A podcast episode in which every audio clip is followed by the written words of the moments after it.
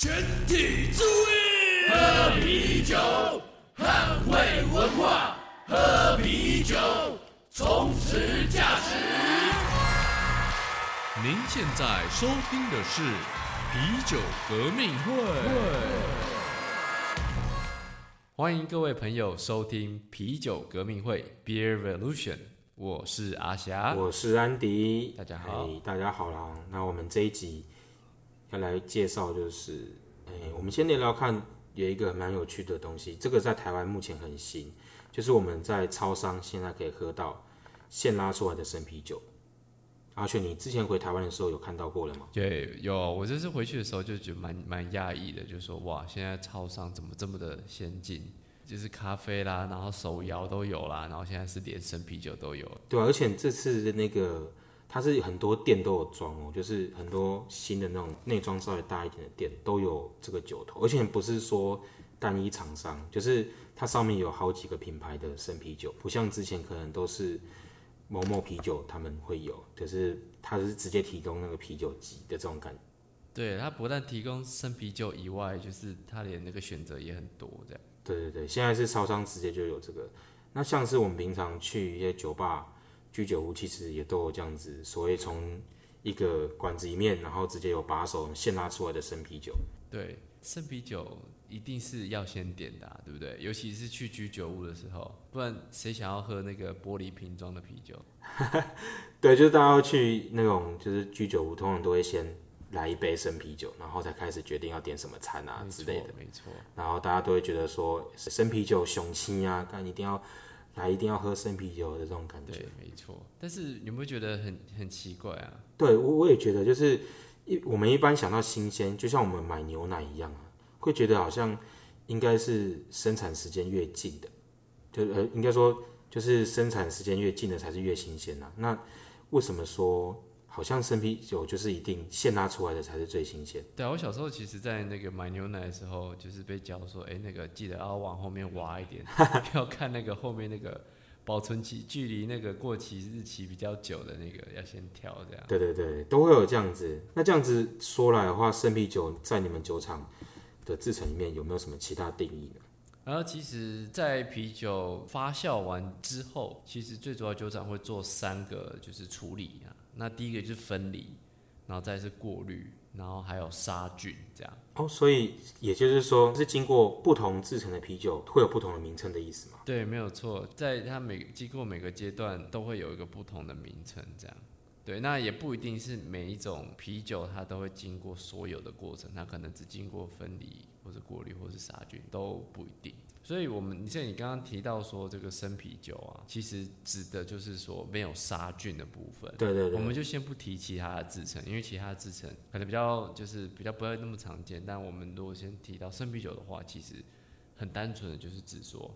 只要没有经过杀菌的，就叫生啤酒。哦，那所以你说常，比方说我们常听那种巴氏杀菌这种的，只要经过任何一种杀菌方式就算。对，没错，巴氏杀菌是一种就是比较流行、比较简单也比较容易的一种杀菌的方法。所以我们讲的这个巴氏杀菌，就是刚刚只提到这个杀菌。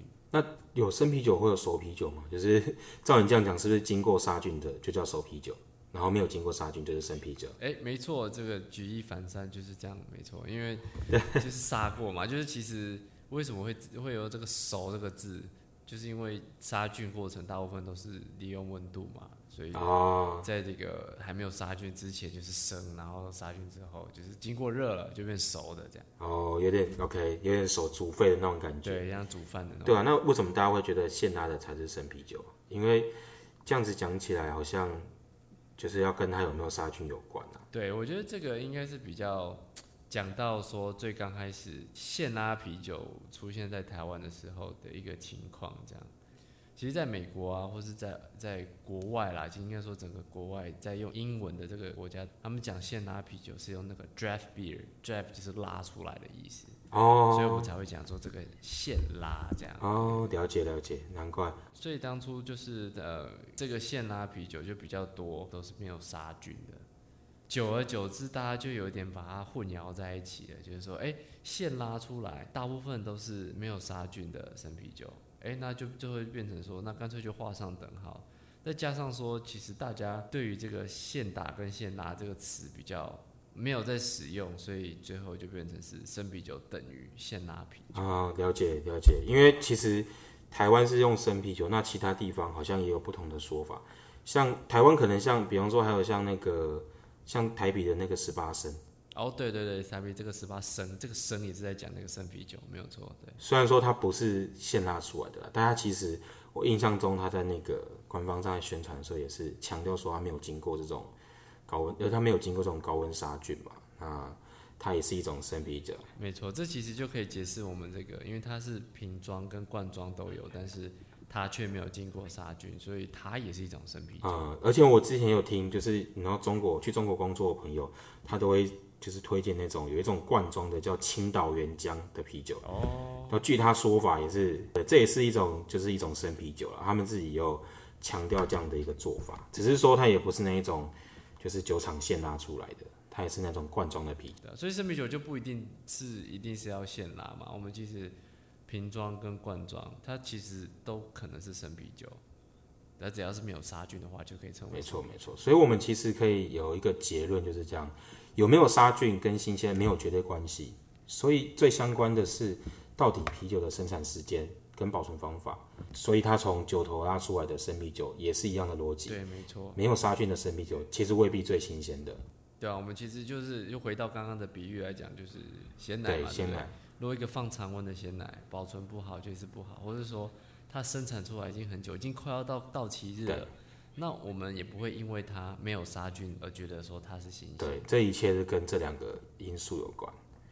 对，那这有延伸到一个点啊，如果我们哪天去，假设我们去酒厂玩，啊，有时候酒厂会有那种当天刚装瓶装罐好的啤酒，那这理论上是不是应该比我们在餐厅喝到那一种可能已经过了好几天才运送的现拉啤酒，感觉应该比那好喝嘛，对不对？哎、对这个逻辑来讲，应该就是这个瓶罐装应该是比较新鲜，没有错。但是这其实还牵扯到了一些呃不同包装在品质上会有一些优缺点啊。那不包含新不新鲜这个问题，那它其实还有很多其他的因素。对，对啊，那这个我们就可以留到下一次，我们再就是开一个这个主题来特别讨论包装的问题。对对对，我觉得包装方式这个是另外一个很大的议题。那我们今天就先聊到这一边，那更多的深入内容就请大家搜寻我们的 IG 皮革会。我是安迪，我是阿霞，下次再见喽，拜拜。拜拜。